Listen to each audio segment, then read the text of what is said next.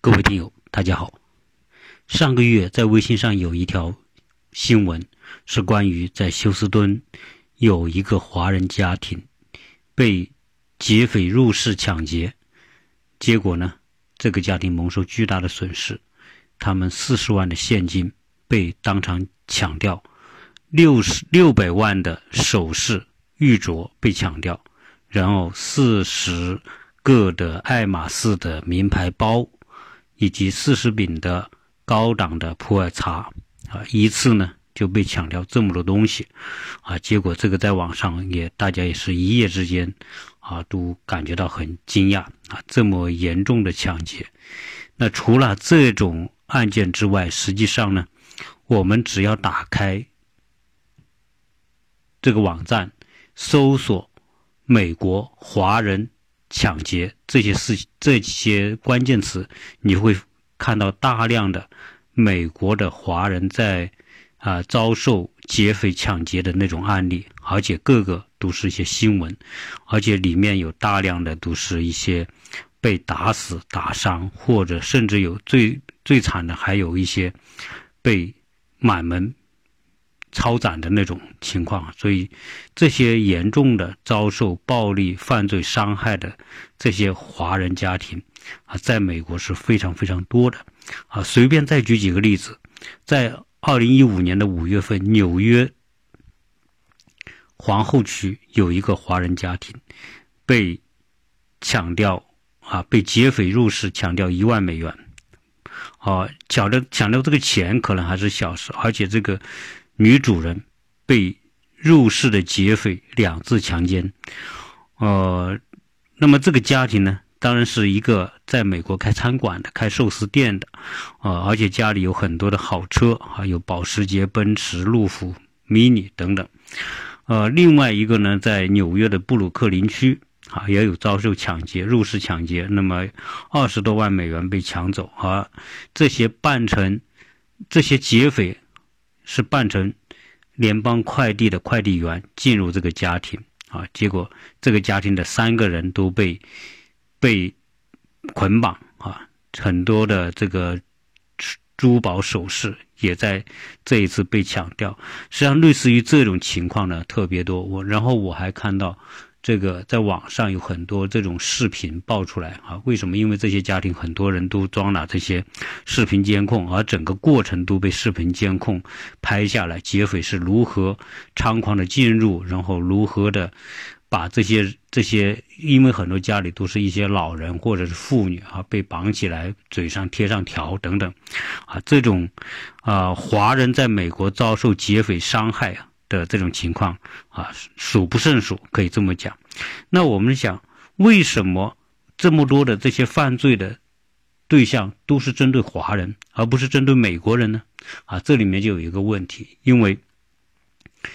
呃，举个例子说吧，就是说，这个警察在审讯这些罪罪犯的时候，为什么问他们为什么要去抢劫华人？他们就会说，啊，抢劫华人原因就是因为他们是华人。钱下之意，因为华人有钱，啊，因为你既然有钱，有东西可以让我们抢，那我们当然抢你啊。为什么他们不抢白人？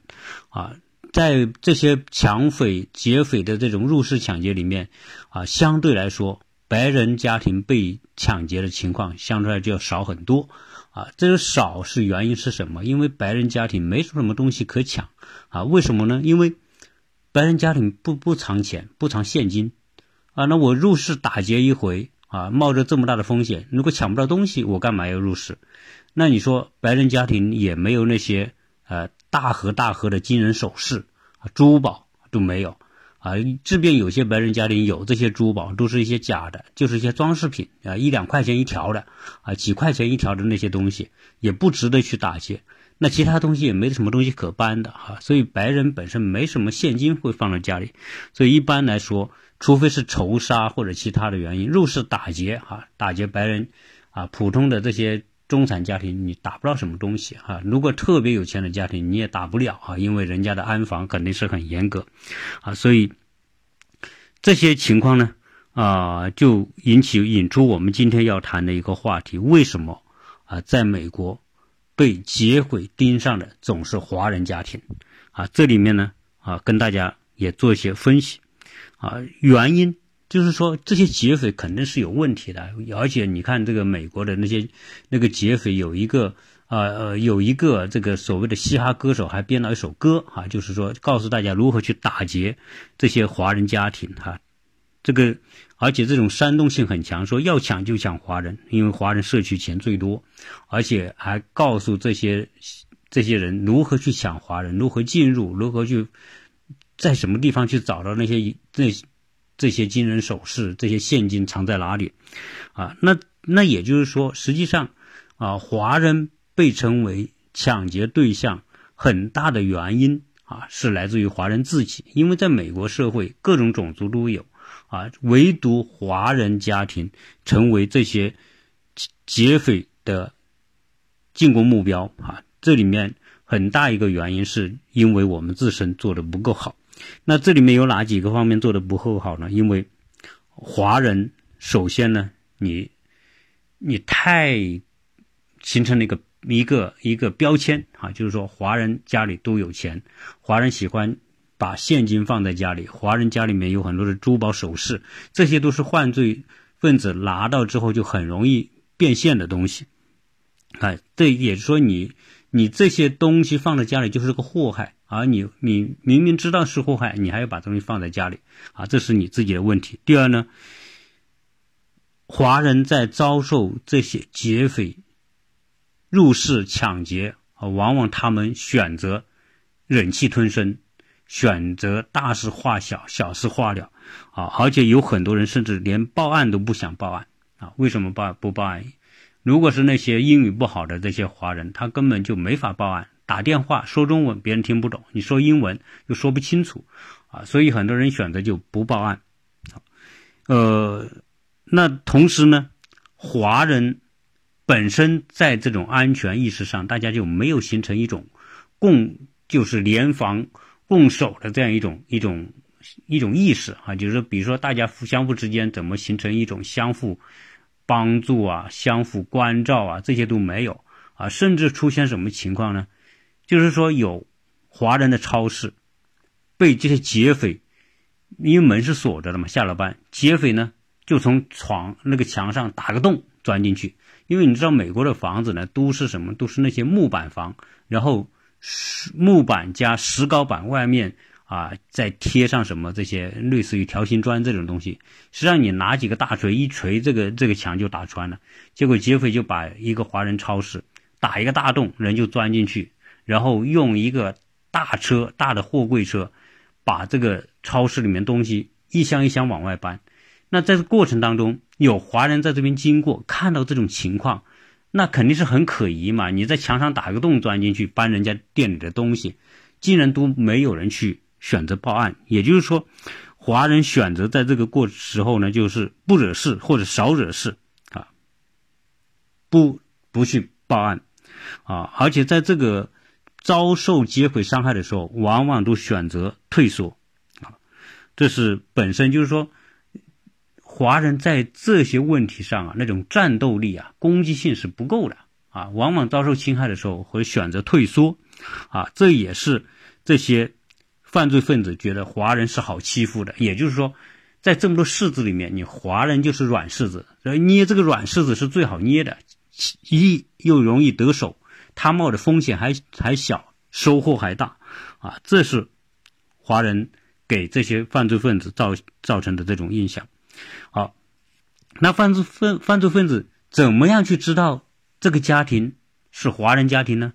啊，我们有哪些方面做的不够好，让犯罪分子容易盯上呢？这里面有几个方面啊。第一个呢，就是说华人有一些华人的标签啊，比如说华人喜欢住在华人区里面，特别是啊，你像在美国呢。啊，华人最多的几个城市，一个是纽约，一个是洛杉矶，啊，休斯敦，啊，还有当然旧金山，这些都是属于华人多的城市。在目前所爆出的这些华人遭受劫匪的攻击、入室抢劫的很多就发生在这几个城市啊，特别是像纽约和休斯敦啊，我在网上看到的很多就是这两个城市的。那华人有哪些方面做的不够呢？啊，你看，就是华人的标签是华人喜欢贴对联。啊，在门上贴上这些大大的福字啊，过年的时候，然后挂大红灯笼啊。我记得好像是在网上说，这个呃，乐视的这个创始人后来跑到美国，在美国买了几个豪宅不回去，然后他家的照片看到他家正门就贴了一挂了一个大红灯笼啊，这是这是华人的标志。第二呢，华人喜欢干什么？华人喜欢。进门的时候换鞋，就把鞋要拖在门口，啊，一门口一堆鞋的多半都是华人，因为老美是不会脱鞋，老美都是穿鞋进去的，啊，所以这些犯罪分子要看到谁家门口一堆鞋，那很十有八九这就是个华人家庭。那还有一些华人会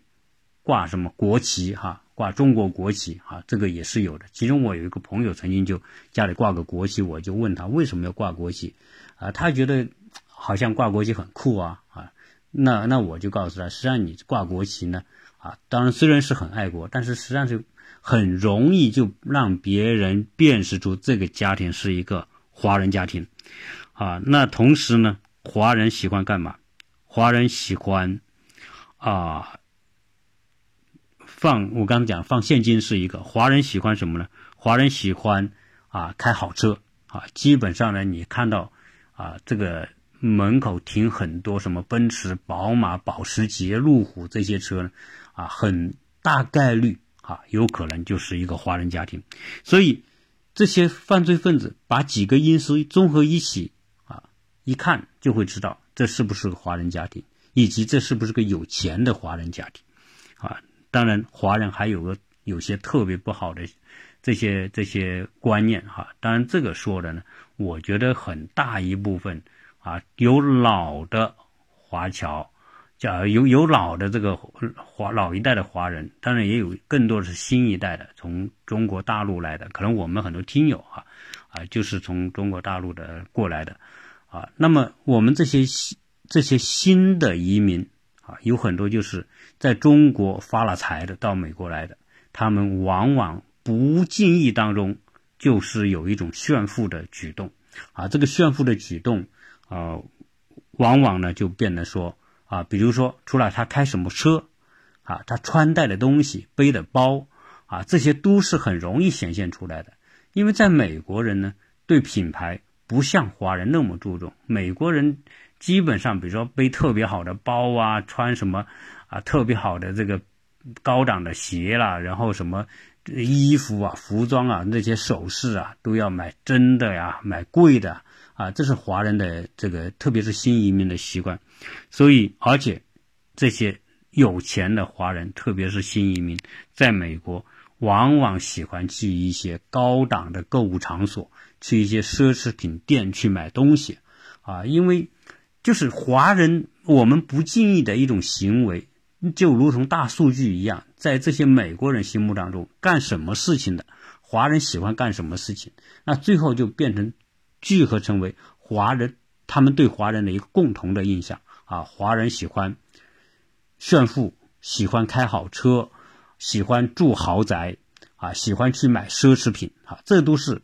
华人在这个社会被贴上的标签。啊，那所以你说你们自然是这么有钱，又这么喜欢炫富，又这么容易让人认出来。你说这些犯罪分子不针对你，针对谁呢？难道他们去针对这些穷人吗？美国的穷人也没钱，对吧？入入室打劫一回，冒那么大的风险，啊，那如果什么都抢不到，我干嘛去抢？啊，所以一定是找。最容易辨识又最容易得手的那一群人，那这一群人在美国社会毫无疑问就是我们华人，啊，所以这是我们华人应该说这么多的犯罪啊，针对华人啊，入室抢劫针对华人的啊一些主要的原因吧，啊，当然你说有没有别的原因，可能也有啊，但是这个是主要的原因。你如果假如我们是换一个角度来看吧。假如说你是一个劫匪，啊，你现在就是属于又没有工作，然后你又吸毒，然后你还缺钱，对吧？你很想要钱，这个时候呢，又不想去做事情，又没有能力做事情，可能你唯一说，哎，我就去打劫一回。那你说你去打劫，你会你会找谁，对吧？啊，换这个角度来说，你不也是这样去想问题的吗？那那有人说，怎么我就被人盯上呢？那，你看所有我们讲的，在网上报的这些啊，被劫匪盯上的，有几种情况。一种情况，我们真的这个这个绝对不是偶然，就是很多被劫的、被入室打劫的是什么人？是在美国开餐厅的那些餐厅老板啊，这个概率是相当的高啊。我前面讲的那个在纽约皇后区啊被打劫。然后被性侵的，那就是一个开餐厅的。而美国开餐开餐厅的这些华人有些共同的习惯，首先是愿意收现金，啊，不愿意被客户刷卡啊。当然，至于他为什么收收现金哈，这个大家都很清楚啊。收现金对他有什么好处，这是很清楚啊。他想规避一些东西，然后想赚更多的钱吧。啊，所以他们就选择收现金。收现金干嘛呢？在美国，现金是不能随便去存的。你比如说，你说你有现金，哎，我我就把它存在银行。在中国没问题，你每天去存都没问题，没绝对没人说你存现金会有问题。但是在美国就有特别大的问题。如果你要把现金今天存一万美元，过十天又存一万美元，再过十天又存万美元，你只要存几次？联邦调查局立刻盯上你，为什么？美国的银行系统和联邦调查局的系统是连通的，而且它自动报警。你只要你频繁的把现金存进银行，就报警。那有些华人就自作聪明，说：“哎，你不是存存不能超过一万吗？超过一万就那个。”呃，他们就存九千，哈，九千五，哈，每次存九千九千五，认为我不超过一万啊就不会报警。实际上不会，因为。美国这些系统，它设定的也是很聪明的，他知道你会这么想，啊，所以他可能你你不是说你要存一万，你你就要存几千块，你频繁频繁的存，人家就怀疑你是洗钱，怀疑你的钱是来历不明，怀疑你的钱是犯罪所得，你是贩毒所得，啊，所以这些华人老板拿到钱不敢存，啊，不敢存怎么办呢？一个方法就带回来啊，只能带回家，存在家里。啊，所以你你说，这个我们一开始讲的那个在休斯敦的那个被入室抢劫，抢掉四十万美金啊，六百万首饰的那个家庭，那个犯罪分子在这个家搜了半个小时，你看四十万美金的现金收搜到，这么贵重的东西搜到，原因是什么？原因就是说你你不光是把钱拿回来，而且你把钱拿回来之后呢，你藏的地方还都是这些犯罪分子。一猜就能猜到的地方，要不然他不可能那么高的效率。如果美国的房子都是两三层的那些，还有带地下室的，真的，你要是把钱藏得很好的话，半个小时是绝对不容易，半个小时找到的啊！自然人家半个小时就把你该找的东西都找了，肯定你就是藏在那些又是没有经验嘛啊，藏在那些很容易被找到的地方啊，所以你这些这些开餐馆的老板，你家里有大把现金是肯定的。那如果你是犯罪分子，你怎么办？你就就在这个城市里面找有多少中餐馆，那你就每天盯在中餐馆里面看就行了。你看哪个是老板啊？你进去吃一两次饭就知道嘛，啊，然后这个你只要发现是老板的那个人，你盯梢，那很容易啊。盯梢他住哪里，找到他家，啊，在他们不在家的时候入室。而且我们看到的网上报道，大量都是有人在家的时候，犯罪分子入室抢劫，啊，所以你看，入室抢劫不仅钱被抢走，人还被打伤，甚至有打死的情况，啊，所以就变成人财两空的这种情况。所以，在美国开餐馆的这些人被称容易成为就是有很多东西，一是你你就有心里就有鬼，你就是就是想要多要现金，那现金就变成一个货，对吧？啊，这个你这个我我相信，只要你在网上一搜关于华人的餐厅老板被打劫的情况，网上是是是大量大量的这种报道啊，不管是最近的还是过过去的啊，很多这种相关的报道。好那这些华人老板是往往成为这种攻击的对象。那么还有一种情况，比如说你是个犯罪分子，你想找有钱人怎么办呢？呃，很容易啊，你到美国各个城市里面最高档的那些奢侈品店，你去蹲点，蹲在那奢侈品店，那看到肯定都是华人在里面买嘛，看那些买的多了，对吧？拎着大包小包，什么爱马仕的包啊，GUCCI 啊，LV 啊，什么 Prada 呀，啊这些。一进去一刷卡，那你这些店谁都可以进去。如果你是个犯罪分子，你也可以进去。你进去之后，你就看着人家华人在这排长队，然后刷卡一刷多少万多少万刷，那我那这个这个犯罪分子根本就盯着你就行了。看到你买了包出来，对吧？我就你你上车，我就跟记着你的车牌，跟着你车走。你到家我就知道你住哪。对吧？你你自然可以这么大把大把的这个买这些奢侈品，肯定是家里不缺钱的，而且家里很可能就是藏着很多东西的人，对吧？人家跟着来就知道了，啊，所以华人那么容易被被抢劫，有是有很多情况啊，是我们自身啊造成了，我们成了别人的靶子。此外呢，在美国。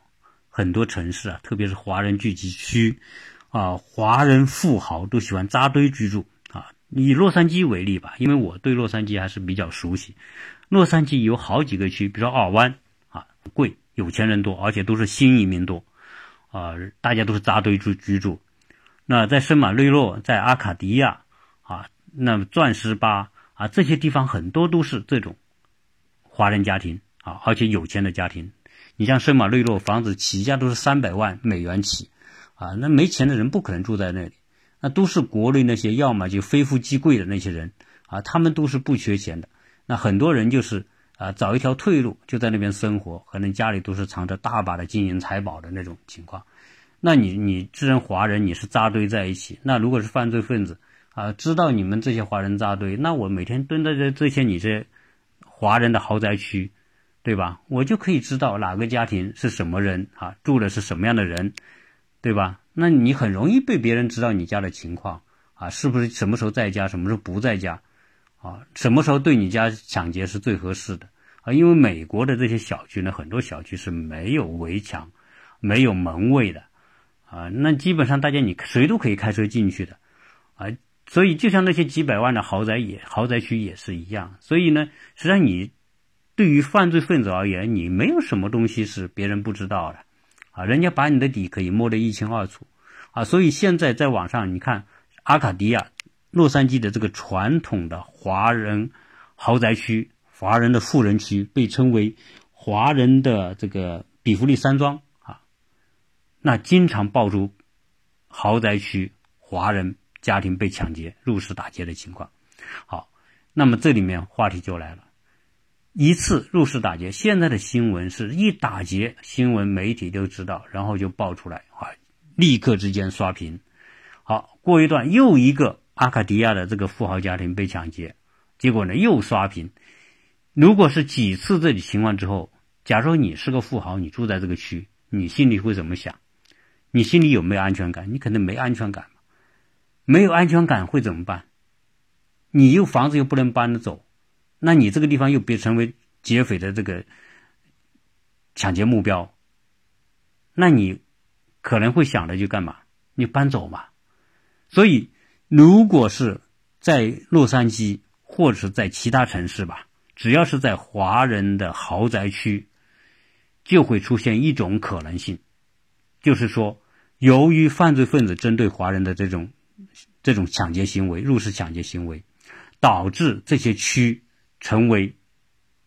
就是一种一种高风险区，那自然高风险区就变成什么？变得很多人就会想要离开这个区。我干嘛要承受这种风险？好，当初这些人买这些房子就是特别贵的啊！你像洛杉矶，你要买那些豪宅区，那动辄就是两百万、三百万、五百万啊！特别是洛杉矶的海边，所以临近海边的那些区都是几百万美元以上的啊！有些就是华人富豪居住的地方。如果经常遭受抢、打劫、入室打劫，那结果呢？这些房子很多人可能就想卖，而当初这些人买这些房子，基本上都是在高位买的啊，都是在市场价最高的时候买。那么这些人信心一动摇，没有缺乏安全感，一想卖房子，这些房子很快又卖不出去，啊，因为名气不好了，你这个地方不安全了。你说你现在三百万买的房子，你现在三百万卖，可能都卖不掉，就变成什么呢？变得有价无市。所以投资，我这里是我个人觉得哈，这个不一定对。就是你现在，假如说你去一些华人多的城市，不要去。我个人认为。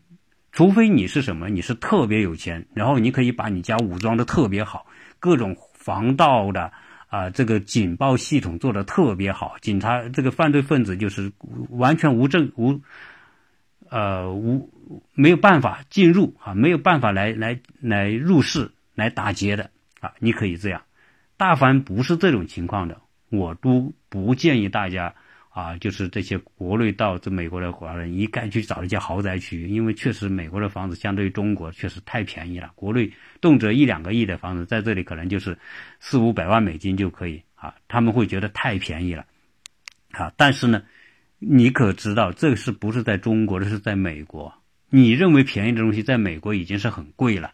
那你一旦买到这种房子，一旦这种房子遭抢劫，那么这个区的房子肯定是跌价的。而你的房子你要卖，你这个时候你觉得这不安全，你想卖，你房子肯定就亏一大亏一大截，啊，基本上在洛杉矶或者在美国很多其他地方，在当今现在这个时候，美国房子已经到顶了，啊，那可还有很多地方房子是在跌价的，那这个时候如果因为治安原因导致这个地方你要卖这个房子，你是这个心理，别人也是这个心理，对吧？那这个房子只能是跌价，所以。投资美国豪宅是不可能有投资价值的。我我个人认为，除非你是不差这个钱，我就想花这个钱消费这个好房子，啊，你也不考虑未来房子会贬值什么，你可以住那种去买这种房子，啊，你像亚特兰大这种地方，超过一百万的房子，那绝对绝对是豪宅，啊，这种房子没有没有升值的可能性啊，最起码近几年是绝对没有升值的可能性，只有跌价的可能性。而且这个跌价幅度还很大，一跌就是几十万美元啊！你一百五十万美元买的，你一百万都卖不掉；一百万买来的，七八十万都卖不掉，那是大有这种房子在啊！原因其中一个就是这种情况。所以，如果你真的是要去美国买房，实际上没有必要去追求豪宅，实际上买一些中中档的价位的房子。你比如说在亚特兰大，一百万是豪宅，你买个五十万左右的，我觉得就很好了。啊，不管是感觉啊、环境什么都不会差，啊，而且这种人气各方面啊，甚至比那些豪宅区，我觉得从居住的舒适度来说，各方面还会好一些。所以，干嘛一定要去买那些几百万的房子呢？特别在洛杉矶，啊，洛杉矶现在治安这么差，针对华人富豪的这种入室打劫这么多，你干嘛还要去买那种房子？所以，这也是我今天作为这个节目。啊，可能很多人不认同我这个看法，但是没有关系，这是我发自内心的一个建议，特别是对于新来到美国的那些新移民，哈，我个人认为，啊，不要去凑这个热闹，啊，这些特别是富豪扎堆的华人富豪扎堆的地方，最好就不要去，啊，找这些普通中产的这个区域，啊，可能会来的要合适一些。好，讲了这么多之后，那我们讲华人。要改变我们那些习惯，不要让自己那么轻易就被那些劫匪认出来。我们也要低调一点，不要那么那么大显大摆的，还觉得你就是特别有钱。这些动作在美国都不用做，因为在美国，啊，除了华人可能会用另眼看你之外，没有人会觉得你开个豪车、住个豪宅有多了不起啊。在美国，没人觉得你有什么了不起啊，除非你自己感觉好之外。在这些东西都不是身份的象征啊！你多住五十万，住一百万，在别人心目当中没什么太大的区别啊。那么另外一个，我们华人还有一个东西，就是我们胆小，我们是遇事就躲避避让，我们要改变自己。到了美国，你要入乡随俗。美国是一个持枪社会，犯罪分子很容易得到枪，但是呢，同样他允许。每一个美国公民，你都可以拥有枪支。那枪支成为犯，可以成为犯罪的工具，同时枪支也可以成为保护自己的工具，对吧？在美国，我们看到很多华人被打劫的同时，我们也越来越多的看到一些勇敢的华人拿起武器保护自己。啊，我相信大家在网上都看到很多这种报道。啊，其中休斯敦，为什么休斯敦抢劫多？因为休斯敦的枪支是管理最松的啊，谁都可以带枪上街，枪就可以背在身上。如果你是有这一份警惕性，你同时你又合法的持有枪支，这个时候对你来说可能就是一份安全的来源。在休斯敦就有这么一个案例，有一个家庭，大概是两个小孩，两个大人，他们白天去超市买菜回来，回来之后呢，这个妻子就先进屋，他一进屋就发现楼上有声音。但是他知道不应该有声音，为什么？因为他们都出去了，楼上是没人的，而且楼上有人说话有动静，哎，他就觉得奇怪。上楼一看，发现一个卧室的阳台上站着四个人，啊，就也就是劫匪吧，他就爬上了他们家的阳台，而在这个阳台上死命撬这个门，想进入这个家庭。那这时候这个女的就马上跑下楼，跟她的老公讲。她说不得了，不得了，来了四个劫匪在我们楼上。那这个老公呢？啊，也很反应很快。他说：“这样，你赶紧带小孩离开这个家里，赶紧跑出去，跑到邻居家去，跟邻居家讲，要邻居家帮你报警。可能他们英语各方面也不太好嘛。他们就老婆就带孩子出去了。这个时候，这个男的身上就带着枪，因为他是有合法持枪的。他带着枪，拿出枪，子弹上膛，就。”爬到楼上，看到这几个男的还在那撬门，这个时候他就直接冲过去，照着这个这个玻璃窗那个门就开枪，啊，一开枪，这个劫匪正在撬门撬门，没有准备啊，结果一被这个男主人一开枪射击之后，这人慌慌神了啊，连当场打死几个啊，然后有几个受伤还跑，啊，当然很快的报警之后警察来了。警察来了之后，把这些尸体搬走，受伤的抓走啊！这个男的完全是正当防卫啊，无罪。那同样，同样是在休斯敦，有一个华人家庭，五个劫匪进入这个家庭，这个家里这个时候只有一个二十岁左右的青年在家。那这个。劫匪就是拿着枪对着他，赶紧把你家的钱拿出来啊！把你家的贵重东西拿出来，珠宝拿出来。这个男的就说：“这个青年就说，这个我觉得休斯敦的人很多时候还是很勇敢，包括那些华人都很勇敢。他也不慌，他说：‘你要拿钱，好好好，我去拿钱。’他说：‘我的钱在在楼上啊，在卧室里，我去拿。’结果呢，他就上去楼上，走进卧室，伸到床底下，他说：‘我的钱。’藏在下面，我去把它拿出来。他从下面床底下一摸，就摸出一支 AK 四十七的步枪，端起这些这个冲锋枪，对着这几个劫匪就一顿狂扫，结果当场打死三个，打伤两个。啊，这个这些劫匪就懵了啊！可见这个这个青年平时就爱玩枪啊，而且枪特别熟练，因为在这种环境之下，你要拿着枪马上就能射击，你是非常熟练的。啊，子弹就就是装在枪上的，啊，当然这个不像加州啊，加州的枪很有严格的管理要求，你的放在家里的子弹和枪必须是分离的，啊，不分离就是违法的，啊，但是在休斯敦这个这个男青年，你们在网上可以搜得到，你搜 AK 四十七步枪，五个劫匪华人青年，你就能搜到这一条新闻，啊，那这个是很成功的保护自己，那同样，在我所居住的乔治亚州。的亚特兰大也出现过一个案子，这个案子曾经在二零一六年的时候特别有名，啊，原因是什么？因为这个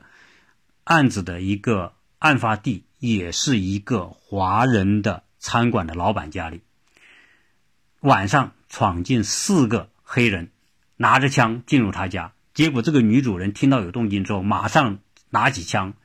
打电话报警，但是呢。竟然电警察局没人接电话，而且这些犯罪分子已经进入他家里，他没有办法，他就拿出枪冲出去，直接对着这几个偷偷摸摸走进来的犯人就一顿射击。这犯人这些劫匪没有准备啊，一听到枪响枪枪响，而且呢，他们中间有一个劫匪倒下了啊，被打伤了，其他的劫匪一下慌了，就夺路而走，而且我们可以在网上看到这个视频，这个女的打伤一个劫匪之后，那几个劫匪逃跑的时候，她追出去直接射击，还好像后面又打伤一个，啊，其他几个跑了，后来很快警察也来了，啊，这个女的这个时候把门一关。最后打电话报警啊，等等，这一切在网上大家觉得特别解恨呐，特别解气哈。实际上这些劫匪实际上也是很心虚的，因为美国呢，你说不定你进入了哪个家庭就有枪的。这个时候一听到枪响，他们是绝对没有。实际上这些人劫匪多半都是些游手好闲的，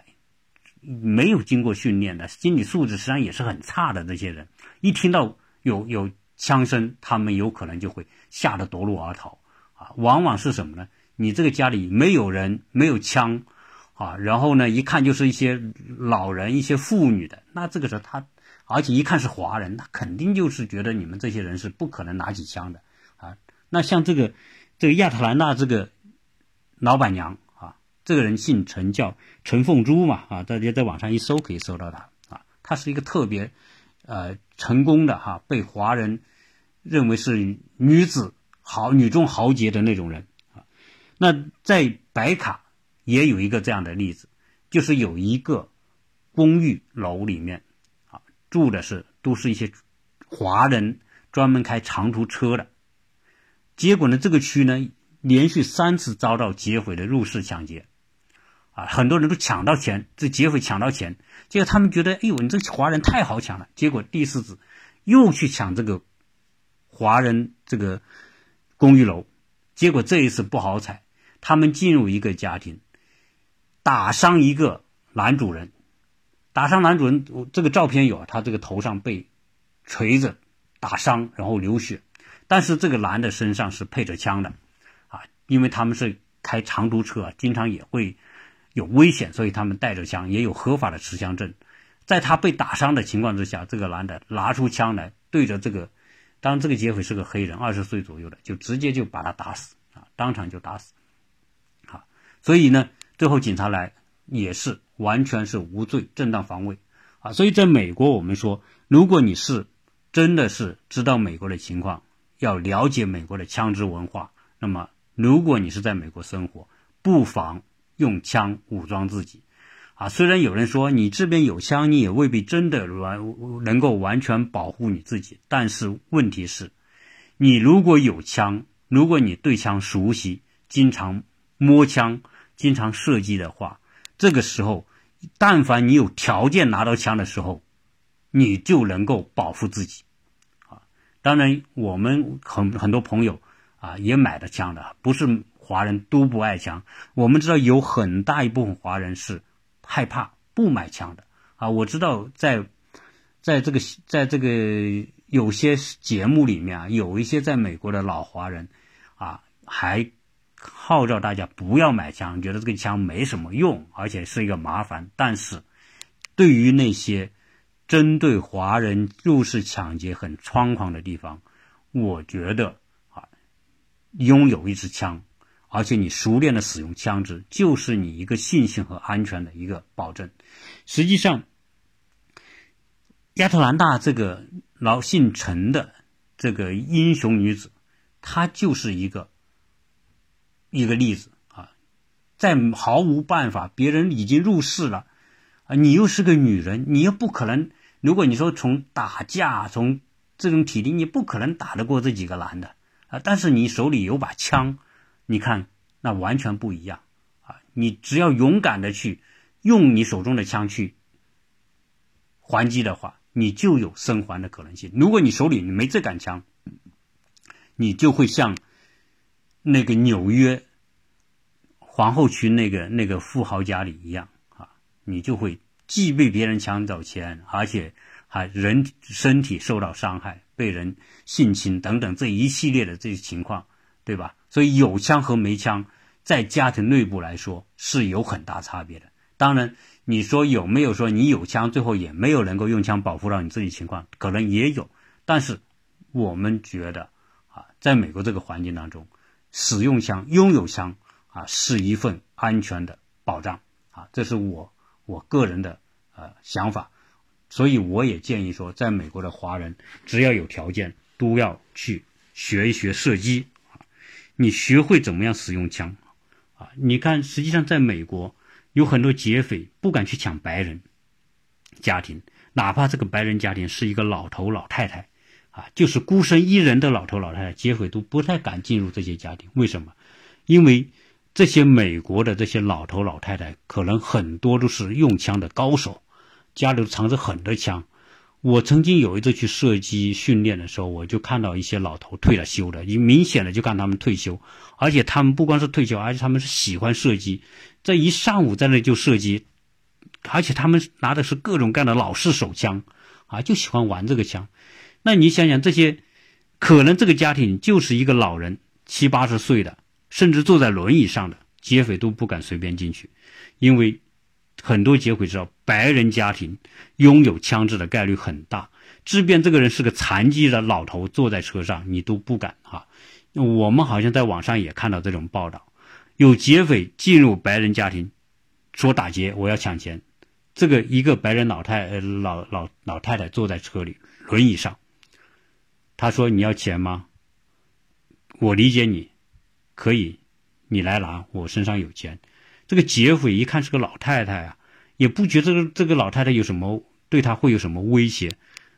结果呢，他就走进这个老太太，准备去拿他给他的钱。结果老太太手放在这个衣服里面、被子里面，掏出来就是一枪，直接就把这个劫匪就打倒，啊，打死。所以有枪没枪，你看看，这个时候就跟体力没有关系了。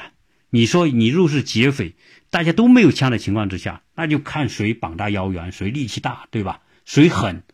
那我可能就可以打你啊，可以打，可可可以有优势，我就不怕。但是事实上没用，你在枪面前，你多大块头，多有力气都没用啊！这就是有枪和没枪的区别啊！所以在这里面，我是啊特别的呼吁，华人在美国要用枪保护自己，同时呢。大家要团结起来，邻里之间多一些安全防范的沟通。大家平时多多进行一些啊一些一些准备啊。一旦有这种情况之来，你也知道你找谁帮忙啊啊！你这个时候，比如说你你一个人在家，对吧？那你这个时候劫匪来了，你找谁帮忙？警察来也没这么快的情况之下，你还有邻居可以帮你。啊，可以知道打电话报警，可以打电话给邻居等等，这一切吧都有可能。所以，我们多一份小心，在美国一定对你是只有好处没有坏处的。啊，这一期呢，我们讲到为什么受受伤害的、